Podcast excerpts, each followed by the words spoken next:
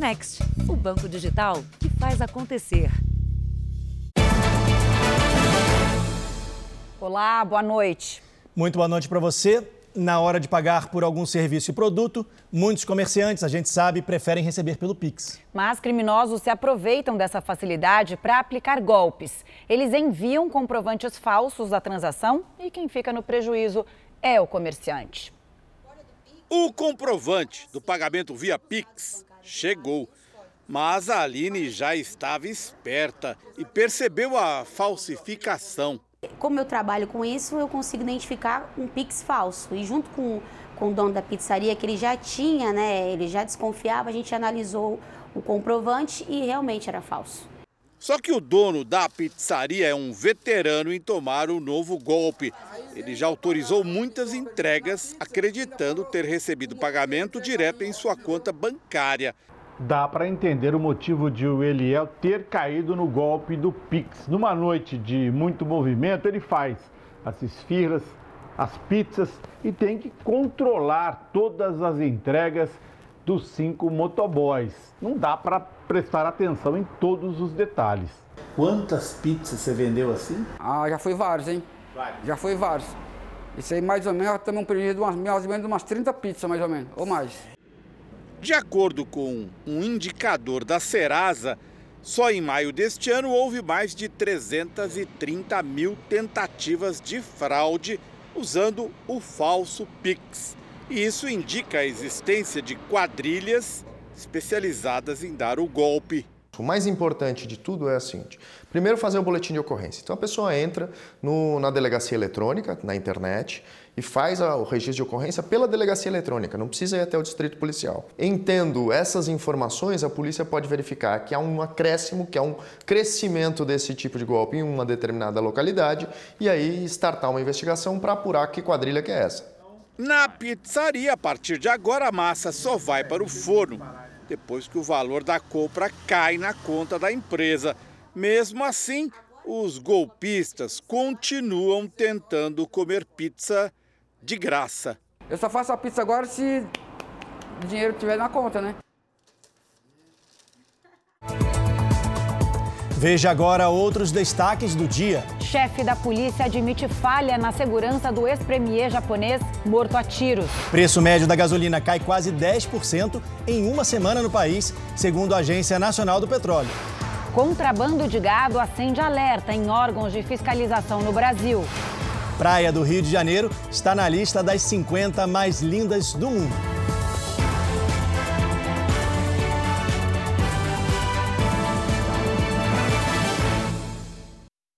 Oferecimento: Bradesco. Entre nós, você vem primeiro.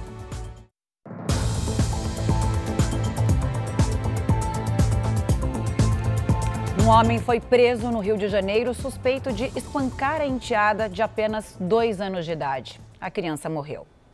A despedida foi nesse cemitério, na Baixada Fluminense. Ayla Sofia Soares, de dois anos, estava sob os cuidados do padrasto enquanto a mãe trabalhava. Na delegacia, a mulher contou que, quando chegou em casa, encontrou a filha com marcas no rosto e, na sequência, a menina desmaiou. A mãe ainda tentou socorrer a criança. Questionado, o padrasto alegou que durante o período em que esteve com a menina, ela teria caído no chão do pátio, simplesmente sofrendo uma queda da própria altura, sem gravidade. Mas a versão do padrasto não convenceu. A médica que atendeu Ayla Sofia constatou diversas lesões no corpo da menina e avisou a polícia. O laudo de exame de necrópsia detalhou diversas lesões internas e externas, apontando como causa da morte hemorragia interna e politraumatismo. O laudo do IML desmente ainda a versão dada pelo padrasto de que a menina teria sofrido uma queda. Tiago Bastos dos Santos foi preso em Duque de Caxias e vai responder por homicídio qualificado, com pena de até 30 anos de prisão. Ayla Sofia não teria sido a única vítima de maus tratos. Via batendo nela. E o menininho e a menininha alegavam que ele quebrou tablet, telefone, já tinha essas queixas e ninguém corria atrás. Eu não corri atrás porque eu não sabia. Em outro caso, a polícia do Rio prendeu um casal suspeito de matar um bebê de apenas um ano de idade, também em Duque de Caxias. O menino era filho de Beatriz Amorim da Silva, encontrada na Ilha Grande, litoral sul do estado. O ex-companheiro dela, Lucas Ferreira Costa, foi localizado na cidade de Pedro Leopoldo, em Minas Gerais. Eles também vão responder pelo crime de homicídio qualificado. No interior do Rio Grande do Sul, uma mulher de 63 anos foi vítima de feminicídio. O autor do crime é o ex-companheiro dela, que não aceitava o fim do relacionamento. Os vídeos feitos por moradores mostram o momento em que Eide Jussara Priebe é atacada pelo ex-companheiro. O crime aconteceu no meio da rua, na região central de Santa Cruz do Sul, cidade que fica a 120 quilômetros de Porto Alegre. O homem dispara duas vezes.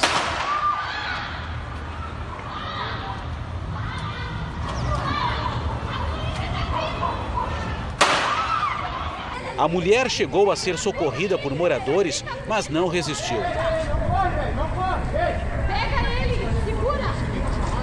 O casal viveu junto por três anos e estava separado há oito meses. Ele não aceitava o fim do relacionamento. Dias antes do crime, Eide havia conseguido na justiça uma medida protetiva para que o ex-marido não mantivesse nenhum contato com ela. De acordo com o Atlas da Violência, portal que reúne, organiza e disponibiliza informações sobre a violência no Brasil, o Rio Grande do Sul é o segundo estado em número de solicitações de medidas protetivas. Em 2021, foram 41.300 medidas concedidas, atrás apenas de São Paulo, com quase 68 mil pedidos de proteção à justiça. A medida protetiva é uma ferramenta jurídica que busca resguardar pessoas que estejam em situação de risco. Mas, de acordo com dados da Polícia Civil Gaúcha, em média, de cada 10 vítimas de feminicídio no estado, apenas uma tinha medida protetiva. É fundamental que a vítima solicite né, a medida protetiva para de que alguma maneira o poder executivo através da polícia e o poder judiciário né, possa estar uh, ciente da situação que está acontecendo com, com essa vítima, com essa mulher. Um incêndio atingiu a comunidade do Morro do Piolho, na zona sul de São Paulo. Segundo o Corpo de Bombeiros, cerca de 120 barracos ficaram em chamas. Imagens mostram as equipes trabalhando para conter o fogo. 15 viaturas foram enviadas ao local. Não há registros de mortos nem feridos. A estimativa é de que 400 famílias tenham sido afetadas pelo incêndio. O preço médio da gasolina caiu 9% essa semana em 23 estados e no Distrito Federal, de acordo com a Agência Nacional do Petróleo. É o menor preço registrado este ano. Abastecer o carro é uma tarefa diária para este taxista. Por isso, a redução no preço da gasolina chegou em boa hora. Fez diferença imensa agora. Dá para pelo menos é, botar metade de, do tanque, né? Não encher ainda, mas botar metade ainda. Em uma semana, o valor médio do litro da gasolina nas bombas caiu cerca de 80 centavos. Em média, o combustível foi vendido a R$ 6,49, um alívio para os motoristas. Este parou no primeiro posto para abastecer. Procuro muito não que é pior, sai mais caro. Segundo o último levantamento da Agência Nacional de Petróleo, a gasolina comum mais cara foi encontrada na Bahia, R$ 7,34, seguida por Piauí e Acre. Já o estado do Amapá tem o litro mais barato, 5,54, seguido por Goiás e São Paulo. Além do preço, o serviço e a qualidade da gasolina também foram avaliados pela agência. De 3 a 7 de julho, a ANP fiscalizou postos de combustíveis em 13 estados. 20 foram autuados por irregularidades. Daniel passou por isso. Precisou gastar 400 reais para consertar o carro logo depois de abastecer com gasolina adulterada. Deu problema no motor do meu carro, gastei um valor que não tinha para gastar. Infelizmente, a gasolina também não tem aquela qualidade que a gente espera, né? Amanhã, dia 10 de julho, é comemorado o Dia Mundial da Pizza. E o Brasil é o segundo país que mais consome o prato. Você sabia, Camila? Perde apenas para os Estados Unidos. Pois é, a pizza brasileira é um pouco melhor, né? E quem adora uma pizzinha no fim do dia já percebeu que o preço está mais caro. É que os ingredientes tiveram uma alta de até 67%. Na casa do Sandro, o dia da pizza não é só no 10 de julho, é sempre. No mínimo uma vez por semana, né? É. A receita artesanal é da Itália, de onde ele veio há 26 anos. Mas de uns tempos para cá, a tradição da família ficou mais cara. Tomate, que era uma coisa que, que se comprava em feira barata, hoje está extremamente caro. Chegou, chegou no meio da pandemia a custar três vezes o valor in, inicial. Né? O Sandro tem toda a razão. Os ingredientes que vão na pizza tiveram uma alta considerável nos preços. E quem comprova isso em detalhes é o IBGE. Dá uma olhada no acumulado desses últimos 12 meses da inflação de alguns desses produtos. O preço do tomate subiu 67%, a cebola 60%, a farinha de trigo está quase 30% mais cara e o queijo, hein, perto de 20%. A cada 24 horas, o Brasil consome um milhão de pizzas. O estado de São Paulo fica com mais da metade, cerca de 570 mil. Esta padaria na capital paulista produz 220 pizzas por dia, mas agora o custo é maior. Em torno de 18 a 20% mais caro, devido ao trigo, o leite, tudo aumentou, a mussarela. Pelo menos por aqui, isso não deve tirar o apetite de quem pretende comemorar o dia da pizza. Sabor forte, tempero, manjericão, tomate seco. Uma boa pizza, bem recheada. O Sandro não se aperta como faz tudo em casa, já tem a receita pronta para economizar. Reduzir a quantidade e manter a qualidade, não como pizza fora de casa.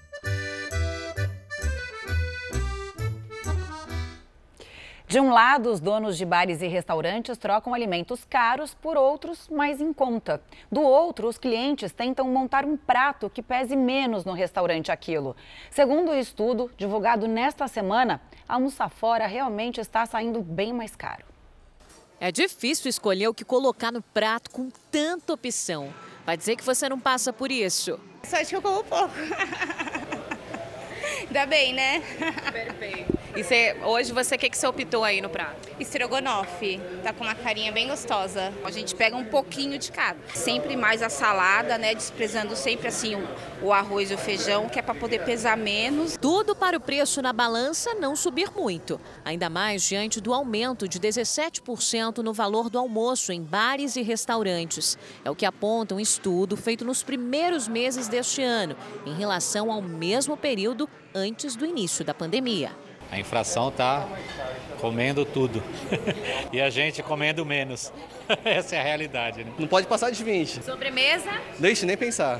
É, o brasileiro está gastando mais para almoçar fora de casa. Em média, R$ 40,64 numa refeição completa. Comida, bebida, sobremesa e cafezinho. Alta nos preços, impulsionada pela pandemia, pelo aumento no valor dos alimentos, do aluguel e da energia elétrica. Gastos que o comerciante precisa repassar ao cliente. Nós mudamos aí, estamos tentando mudar, tirando um pouquinho de bovino, colocando mais suíno, frango, fazendo um, realmente uma rebolada para poder manter o preço e não perder os clientes, né? Eles tiveram que tentar se reinventar, achar novas formas, é, via delivery especialmente, mas mudar cardápio, diminuir custos e tal. Então, de fato, eles estão fazendo um esforço bastante grande e absorvendo grande parte dos aumentos. São Luís, no Maranhão, é a capital com o almoço mais caro do país. Uma refeição por lá pode chegar a custar quase 52 reais. Em seguida está o Rio de Janeiro, Florianópolis, Aracaju e Natal. A capital paulista ocupa a sexta posição, com um custo médio de 43 reais. Alta nos preços que trouxe uma mudança de comportamento. Tem que economizar, né? Aproveita e já faz um regime também, né? Porque tá difícil. E olha, entre os aumentos que a gente viu aí na reportagem, o preço elevado da carne bovina tem empurrado o consumidor para outras alternativas. E a principal escolha costuma ser o frango. O crescimento no consumo de aves é hoje um fenômeno mundial. O frango virou a estrela da cozinha da Graziele. A gente tenta variar a, a, a, forma como fazer, né? Faz frito, assadinho, faz refogado. Até o estrogonofe agora é só frango. Faz tempo que eu não sei nem o cheiro de um estrogonofe de carne. A mudança aconteceu para adaptar o cardápio ao bolso. Com a disparada dos preços da carne bovina, o jeito foi recorrer ao frango, que está mais barato. Está difícil com o preço de carne de boi a gente está conseguindo manter assim uma vez no mês, porque é luxo agora. Segundo a Associação Brasileira de Proteína Animal, em 2019, cada brasileiro comia 42 quilos de carne de frango por ano. No ano passado, foram 45 quilos em média. E com o frango cada vez mais presente nas mesas dos brasileiros, os negócios no campo também estão expandindo. Os avicultores estão animados e já planejam aumentar a produção. Essa granja no interior do Paraná abate 31 mil aves a cada 45 dias. E se a demanda continuar crescendo, a produção pode aumentar. A gente poderia ampliar, fazer outra aviária no caso, né? Aí aumentaria a quantidade de cabeça, né? O aumento do consumo de frango não é uma exclusividade brasileira. Até o fim da década, o planeta vai comer mais aves do que qualquer outro tipo de proteína animal. Em 2030, elas devem representar 41% do consumo e o Brasil vai ajudar a abastecer o mercado mundial. O Brasil já é, de há mais de uma década, o principal exportador, né, o maior exportador de carne de frango do mundo. O Brasil tem hoje 18 milhões de empreendedores. Os donos de pequenos negócios já representam 19% da população empregada. Juntos, eles geram 420 bilhões de reais por ano em renda para a economia do país. Luciano trabalha como chaveiro em Brasília há quase 30 anos. Hoje é um microempreendedor individual. Eu trabalho aqui desde 94, aqui nesse chaveirinho, e eu não emitia nota fiscal, né? eu não, não, não tinha nenhuma segurança, né? até com a licença de funcionamento, que o MEI me, me proporcionou isso. Agora, o principal mesmo a nota fiscal e os benefícios também, né? como aposentadoria, auxílio-doença, principalmente o, o, por conta da nota fiscal, porque se você não tem uma nota fiscal hoje, você não consegue fazer um serviço. Microempreendedores individuais e micro e pequenos empresários injetam na economia cerca de 420 bilhões de reais por ano, ou um terço do PIB brasileiro, a soma de todos os bens e serviços produzidos no país. A estimativa é de um levantamento inédito do Sebrae. De acordo com o estudo, o número de microempreendedores individuais saltou 323% nos últimos 10 anos. Ao todo, já são 11 milhões e 300 mil. Em duas semanas, MEIs, micro e pequenos empresários vão ter acesso a uma linha especial de crédito. A garantia virá do governo federal pelo programa Brasil Empreendedor. São 87 bilhões de reais disponíveis, com juros abaixo do valor de mercado e sem a cobrança do imposto sobre transações financeiras. Para este economista, o foco nos pequenos negócios aumenta o potencial de crescimento da economia brasileira. A optar por fazer o um negócio ele já fez muito, que muitos ficam com o braço cruzado. Então é esse que nós temos que pegar e investir neles para que o país crescer, porque eles têm vontade, têm garra. E é isso aí. A gente sabe que o pequeno negócio depende muito disso, da vontade do empreendedor. Então não tenha dúvida, criando esse ambiente de negócio favorável ao empreendedor, esse país realmente vai crescer e muito. Cerca de 10 mil casas na região metropolitana de Belo Horizonte despejam o esgoto sem nenhum tratamento direto na Lagoa da Pampulha. Um acordo assinado nessa semana pretende mudar, dentro de cinco anos, o cenário do principal cartão postal da capital mineira. A vista é bonita, mas basta uma curta caminhada para perceber a água suja, o lixo e o mau cheiro. Incomoda muito porque fica o esgoto aqui perto do parque, então o mau cheiro atrapalha todo mundo quando a gente vem visitar, é o que mais chama atenção. É um descaso mesmo, algumas coisas estão bem tem, precisa de uma reforma e o mau cheiro também, né? O mau cheiro é demais. A poluição da Lagoa da Pampulha é um problema tão antigo quanto as promessas de solução. E o principal vilão dessa história é o esgoto despejado sem qualquer tratamento por cerca de 30 mil moradores de Belo Horizonte e Contagem. Um acordo assinado esta semana pelas prefeituras das duas cidades promete mudar essa realidade e tem prazo de cinco anos para começar a dar resultado. O total a ser investido corresponde a cerca de 146 milhões de reais. De nada adianta a gente persistir no serviço de desassoreamento, em obras de dragagem, em obras de limpeza da lagoa, se a gente não atacar o problema na origem da coleta e tratamento efetivo e adequado do esgotamento da da lagoa. O volume de resíduos poderia ser muito menor, porque quase 80% dos imóveis poluidores ficam em áreas cobertas pela rede de esgoto. São quase 10 mil casas em Contagem e Belo Horizonte. Porém, os moradores se recusam a fazer a ligação na rede de esgoto e assim pagar mais caro pela conta de água. Como não existe lei que obrigue o dono do imóvel a fazer o serviço, vão ser lançadas campanhas de conscientização sobre a importância do saneamento. Todo mundo tivesse consciência de estar resolvendo isso aí, seria melhor. No Rio de Janeiro, a polícia procura os donos de uma fábrica clandestina de cigarros que aliciaram 23 paraguaios para trabalhar em situação semelhante à escravidão. Depois de três meses sem salário, nem direito à folga, 22 deles voltaram hoje ao Paraguai. O fim de uma agonia. Os paraguaios resgatados de situação semelhante à escravidão foram levados a um hotel no centro do Rio antes de voltarem para casa. Hoje de manhã, eles estiveram na fábrica clandestina de cigarros em Duque de Caxias, na Baixada Fluminense, para retirar objetos pessoais. Lá, os policiais recolheram máquinas e caixas com centenas de maços de cigarro. De acordo com as investigações, os paraguaios trabalhavam sem direito à folga e tiveram as identidades e celulares confiscados. Todos foram aliciados com a promessa de que ganhariam 3 mil reais por mês e mais 500 reais de alimentação, só que nunca receberam um centavo.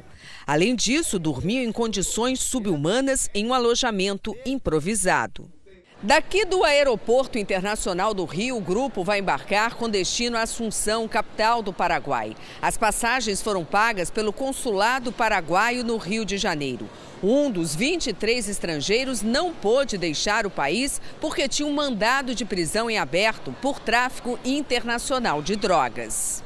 No ano passado, o Ministério Público do Trabalho recebeu mais de 1.400 denúncias de trabalho escravo, aliciamento e tráfico de pessoas e resgatou quase 2 mil vítimas da escravidão. O número é 70% maior que em 2020. Os donos da fábrica ainda não foram identificados. Além de responder criminalmente, eles terão um acerto de contas a fazer com a Justiça do Trabalho haverá a responsabilização civil trabalhista, além de uma pesada indenização por dano moral individual por cada trabalhador e danos morais coletivos. No Japão, o chefe da polícia da cidade de Nara admitiu que houve falha na segurança no evento onde o ex-primeiro-ministro Shinzo Abe foi assassinado. No local onde Shinzo Abe foi morto, um memorial foi feito em homenagem ao ex-primeiro-ministro japonês. Uma fila de simpatizantes se formou. Muitos ainda estão em choque em um país em que atentados com armas de fogo são raros. Shinzo Abe, um dos políticos mais conhecidos do Japão, foi assassinado a tiros quando discursava em um comício em apoio a um candidato das eleições parlamentares que acontecem neste domingo. O inspetor-chefe da polícia de Nara, Kazuhiro Nakanishi, admitiu que houve falhas inegáveis na segurança e disse que, após o resultado das investigações, as medidas necessárias serão tomadas. O suspeito, identificado como Tetsuya Yamagami, um ex-membro da Marinha japonesa, foi detido e confessou o crime. A arma caseira usada no ataque foi apreendida. No apartamento do atirador, outras armas semelhantes e um computador também foram confiscados. Yamagami disse à polícia que pretendia usar explosivos para matar Shinzo Abe, mas mudou de ideia e passou a fabricar armas de fogo há alguns meses. Ele afirmou que a intenção inicial era atacar o líder dessa organização que teria prejudicado a mãe dele, mas passou a ter Shinzo Abe como alvo por acreditar que o político estava envolvido com esse grupo. As autoridades não revelaram o nome da organização. O corpo do ex-primeiro-ministro foi trazido aqui para Tóquio e levado à casa onde Shinzo Abe morava. Um forte esquema de segurança foi montado no local.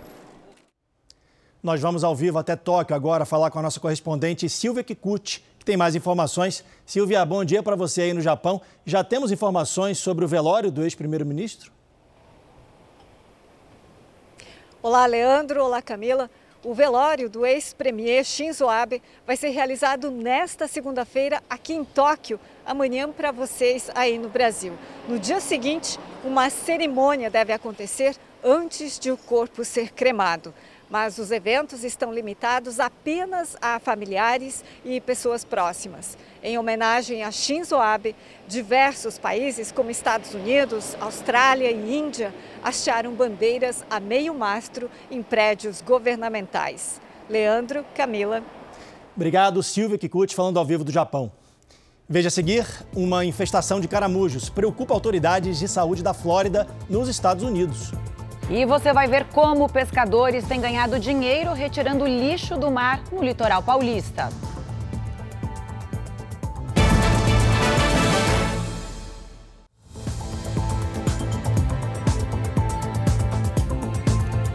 O ex-secretário especial de Cultura, Mário Frias, deixou hoje a UTI de um hospital em Brasília.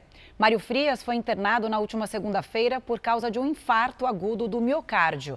Ele agora se recupera num quarto comum e segue sem previsão de alta. Vamos mudar um pouco de assunto. Nos Estados Unidos, o governo da Flórida tenta combater uma praga de caramujos que podem carregar um parasita capaz de transmitir meningite à população. A cidade de Port New Rich, no estado americano da Flórida, está em alerta. O chamado caramujo africano, uma variedade gigante da espécie, se alastrou rapidamente e colocou mais de 16.500 moradores em quarentena. Qualquer sinal do molusco deve ser comunicado imediatamente às autoridades de saúde. Especialistas pedem que a população evite o contato por causa do risco de transmissão de meningite a doença é causada por um parasita encontrado nesse tipo de caramujo e afeta as meninges, ou seja, as membranas que envolvem o cérebro. Entre os sintomas da doença estão febre alta, dor de cabeça, vômito, rigidez no pescoço ou dificuldade em movimentar a cabeça, manchas na pele, desânimo e cansaço. Essa mulher diz estar preocupada com a situação e vai passar as orientações às filhas. Segundo os agentes de saúde, mais de mil caramujos africanos já foram capturados, inclusive com a ajuda de cães farejadores, como o Sparky. Para eles, os moluscos não oferecem perigo, já que são treinados a não comer esses animais.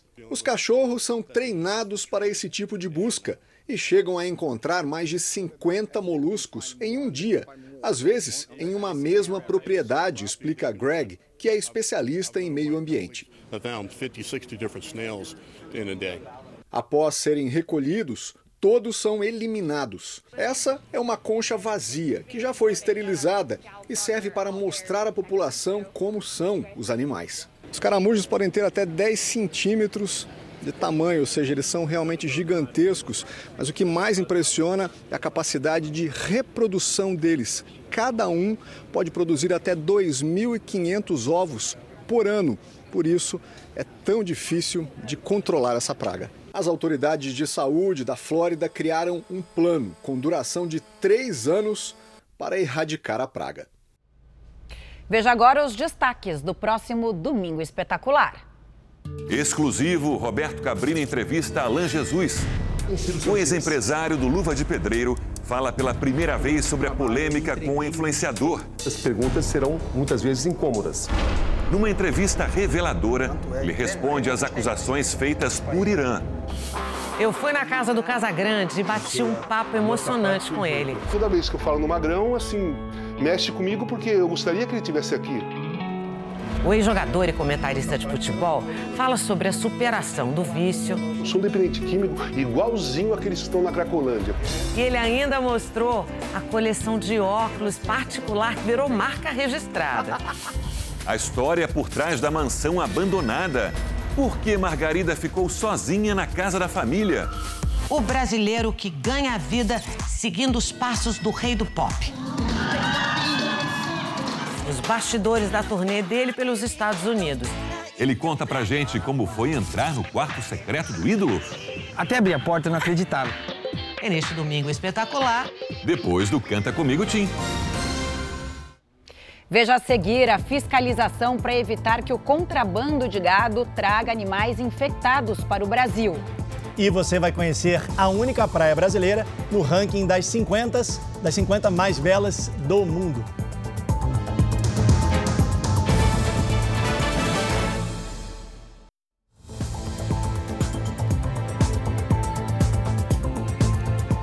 Setor da construção civil é um dos mais aquecidos da economia e, com isso, é o que mais emprega hoje no Brasil. Segundo o IBGE, são mais de 7 milhões de trabalhadores com alguma ocupação, um crescimento de quase 30% nos últimos dois anos.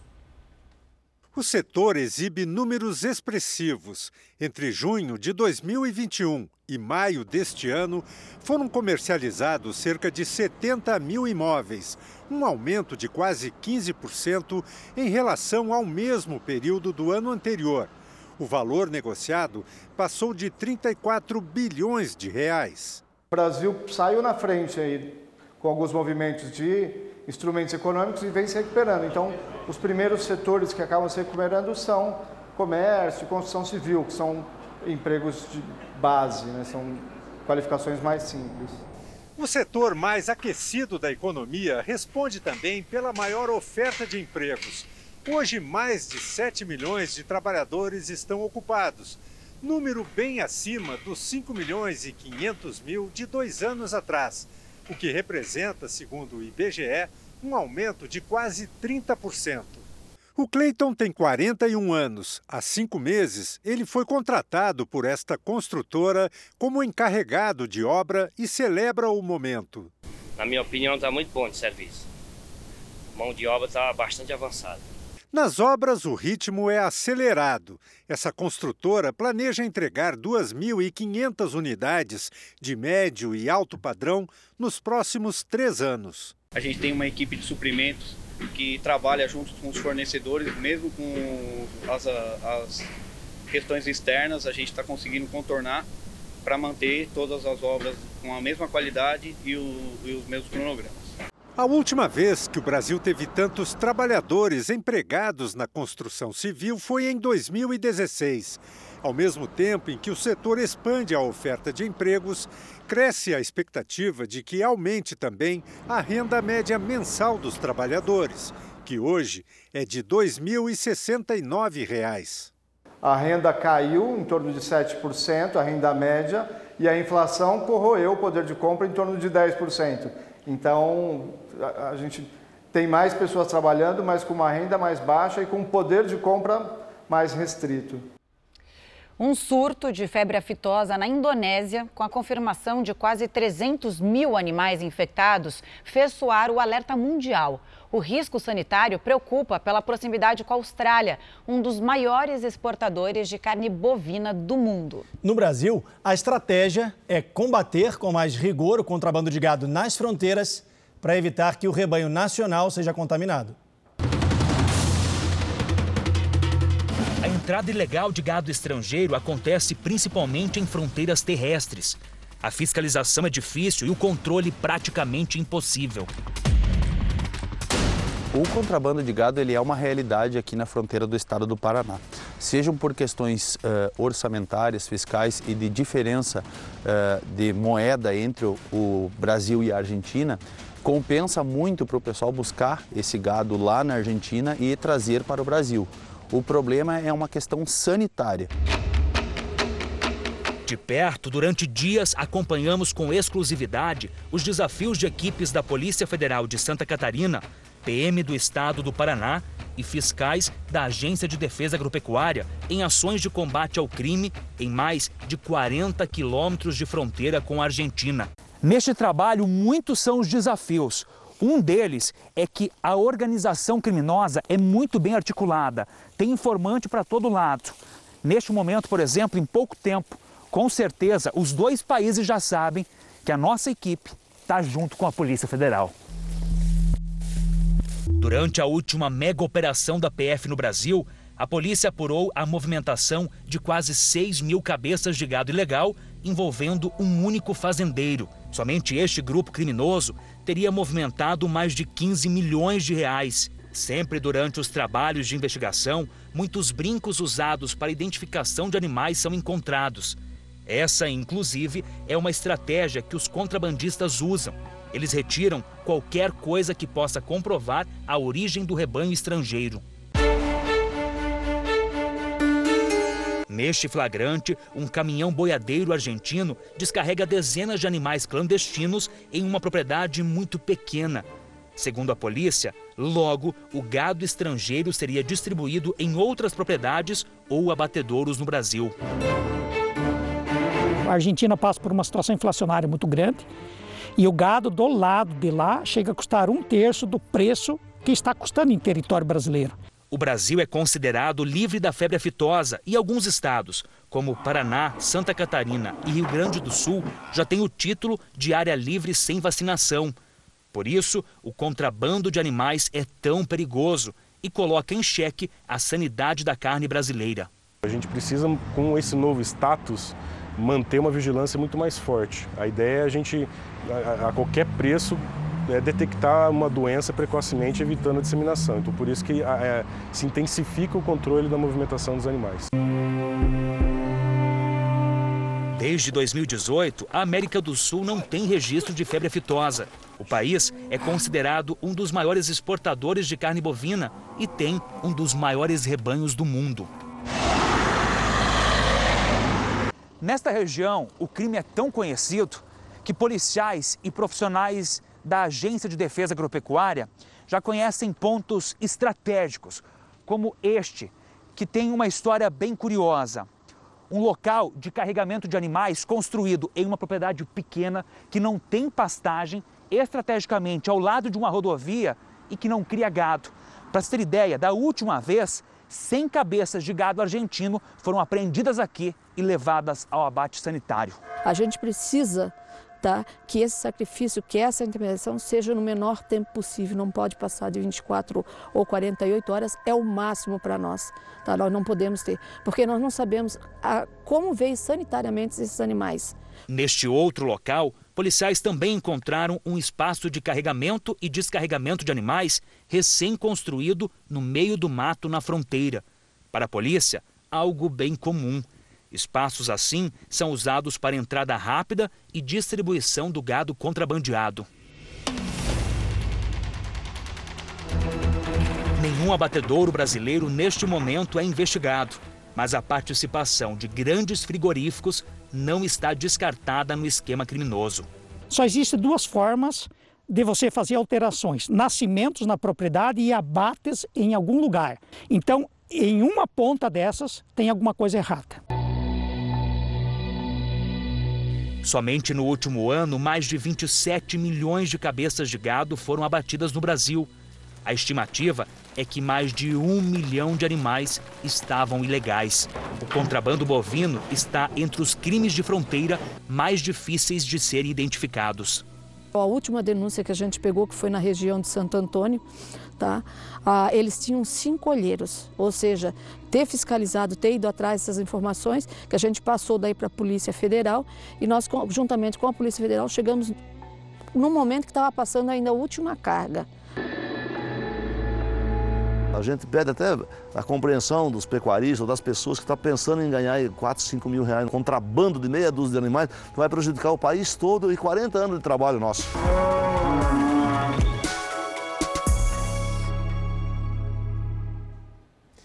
O Ministério da Saúde investiga 10 mortes e quase 100 casos suspeitos de um tipo de hepatite ainda de origem desconhecida. Os casos são em São Paulo, Rio de Janeiro, Maranhão, Minas Gerais e Rio Grande do Norte.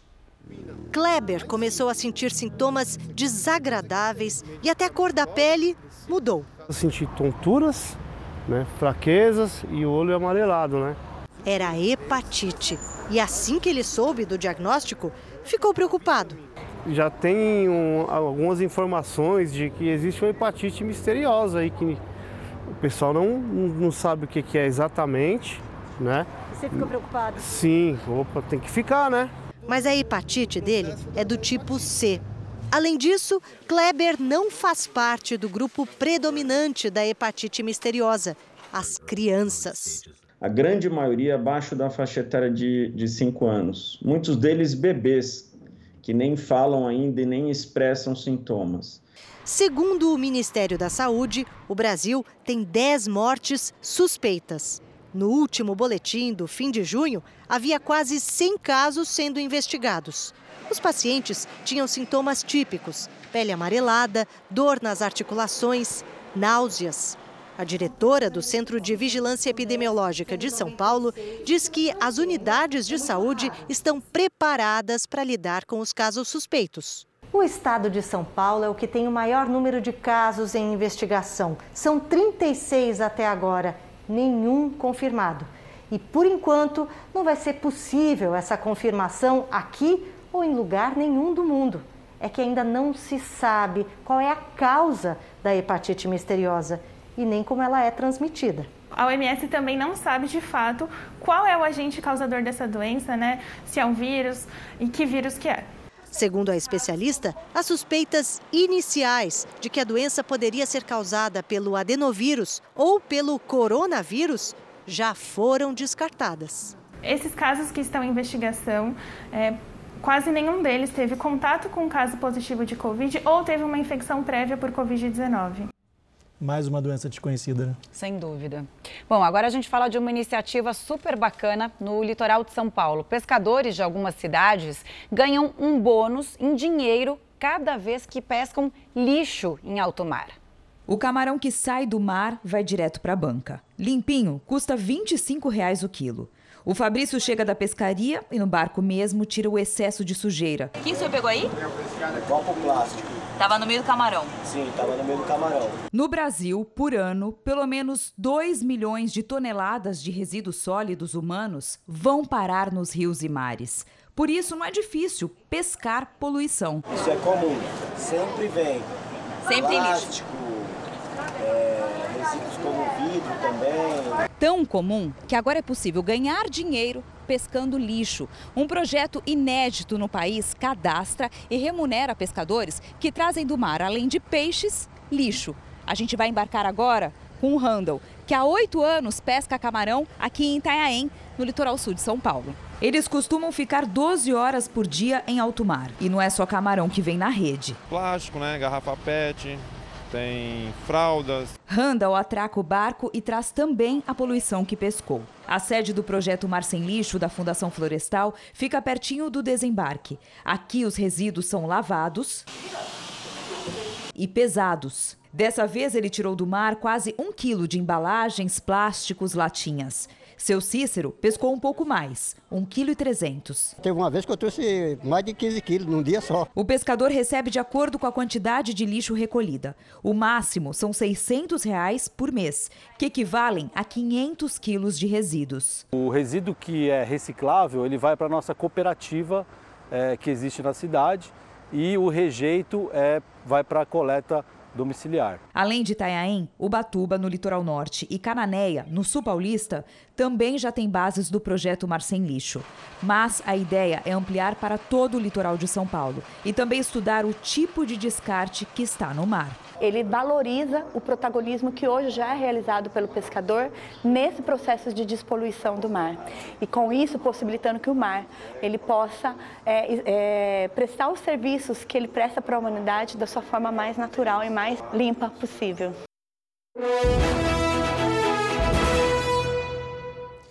Vamos ver como foi o sábado dos pré-candidatos à presidência da República. O presidente Jair Bolsonaro participou de um evento em São Paulo.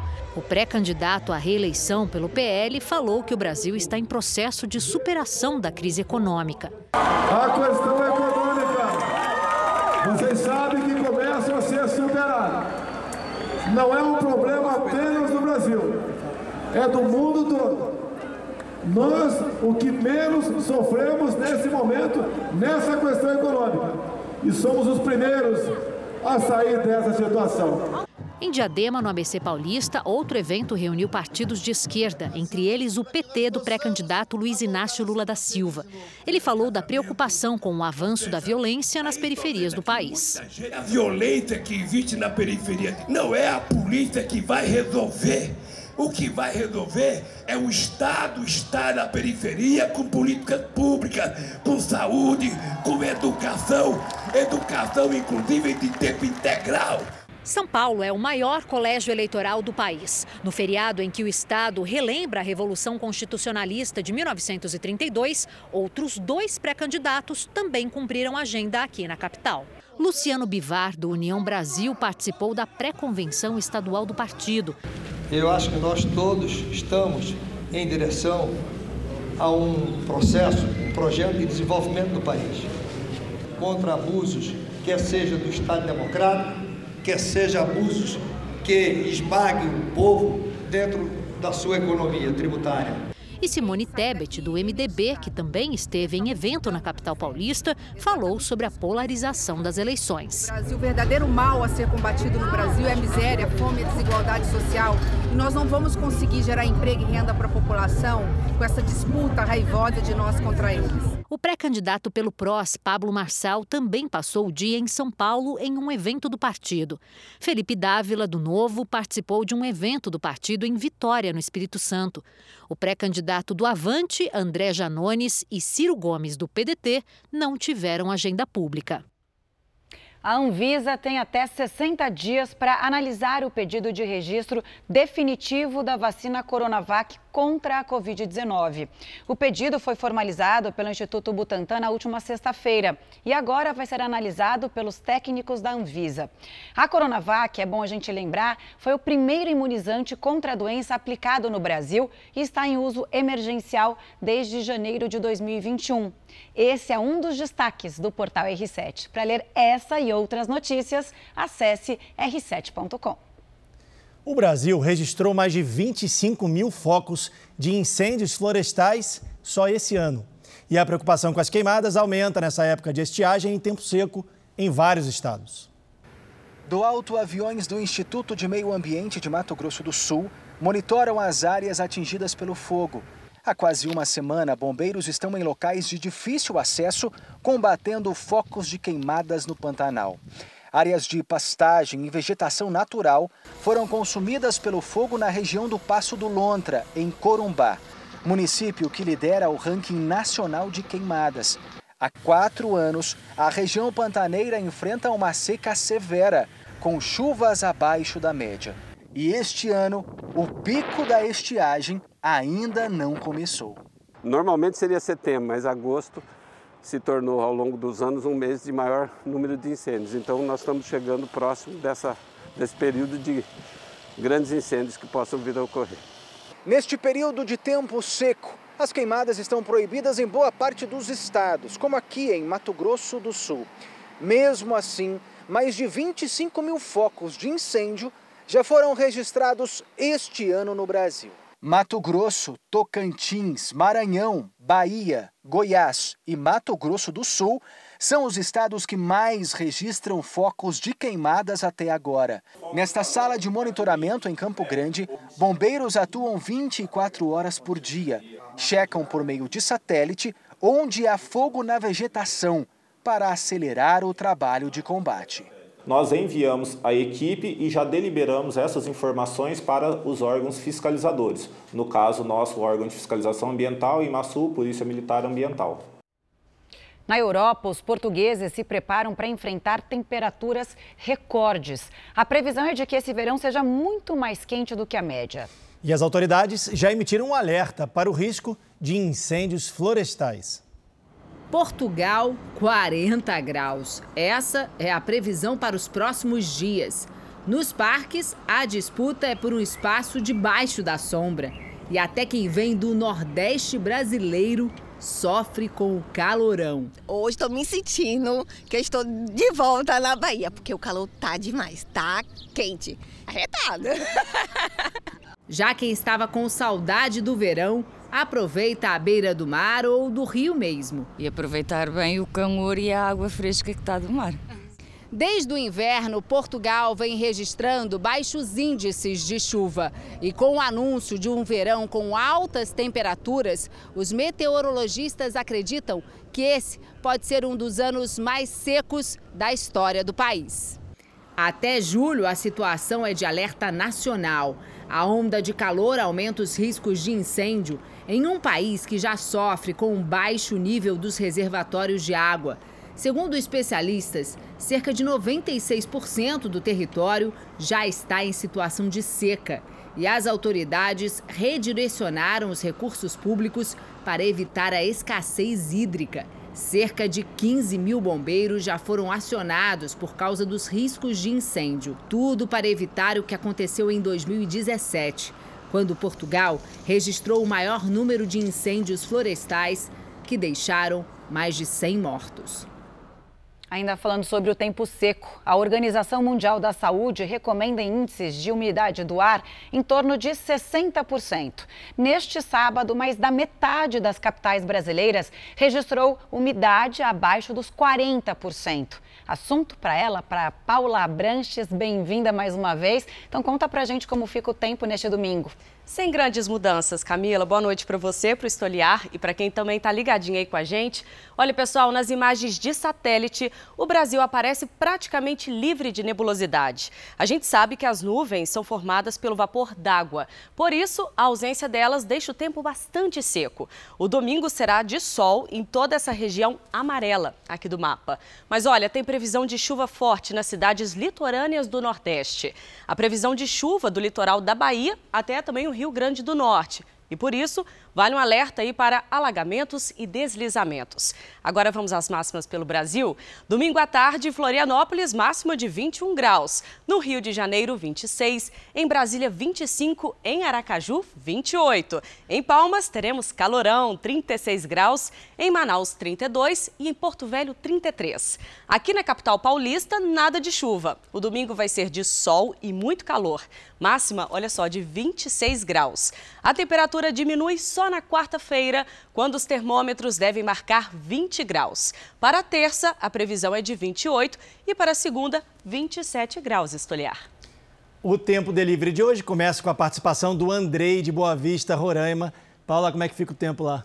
Oi, Andrei, boa noite, tudo bem com você? Olha, nos próximos dias seguem aí com tempo bem abafado e pode chover forte. No domingo e na segunda-feira, máxima, olha só, de 27 graus e na terça faz 28. Agora tem um pedido da Mônica, que é da cidade de José Bonifácio, no interior de São Paulo. Como é que fica o tempo? Vamos lá, Mônica, boa noite para você também. Olha, se prepare para um domingo de sol e muito tempo seco. Então, uma dica: beba bastante água, viu? A temperatura chega a 30 graus na parte da tarde na terça-feira.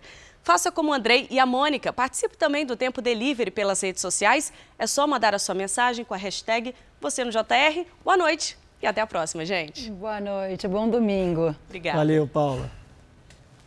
O presidente do Sri Lanka anunciou que vai renunciar ao cargo na quarta-feira, após milhares de manifestantes invadirem a casa oficial da presidência. Manifestantes protestavam contra a pior crise econômica do país asiático em mais de 80 anos. Os protestos foram impulsionados pela falta de combustíveis. Os atos se tornaram violentos e a polícia não conseguiu impedir que uma multidão invadisse a casa oficial do presidente. Por medida de segurança, Gotabaya Rajapaksa não estava no local. Os manifestantes passearam pelos corredores e quartos, e um grupo também aproveitou para tomar banho de piscina durante a invasão. Um porta-voz do governo afirmou que o presidente vai renunciar na próxima quarta-feira. Os manifestantes também não pouparam a casa do primeiro-ministro do país, que foi incendiada. Os ataques do exército russo em território ucraniano seguem sem trégua. Hoje, a cidade de Kharkiv, a segunda maior do país, voltou a ser bombardeada.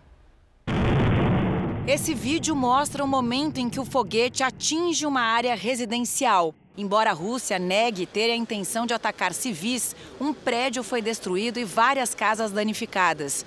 Segundo as autoridades ucranianas, pelo menos seis pessoas ficaram feridas. A cidade fica perto da fronteira com a Rússia e tem sido bombardeada constantemente.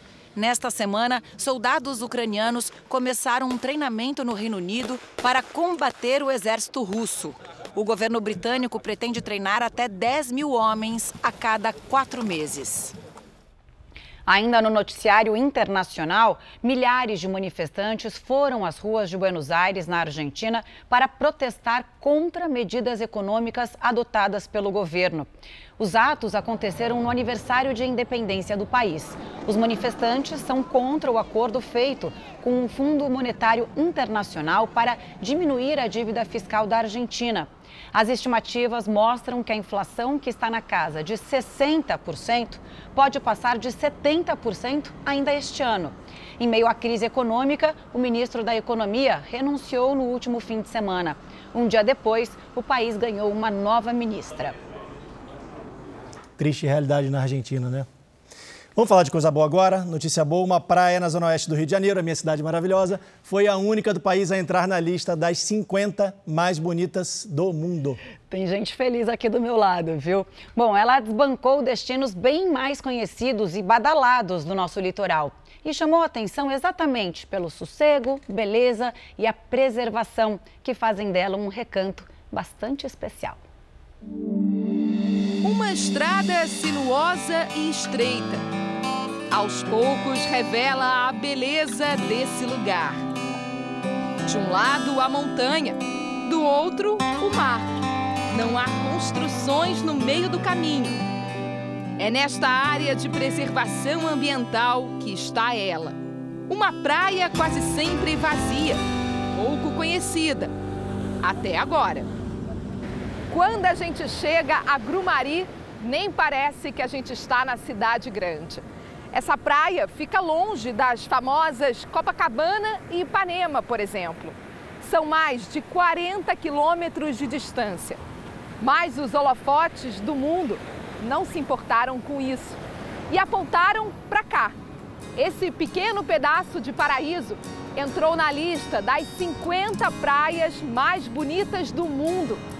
E nem é tão difícil entender o porquê.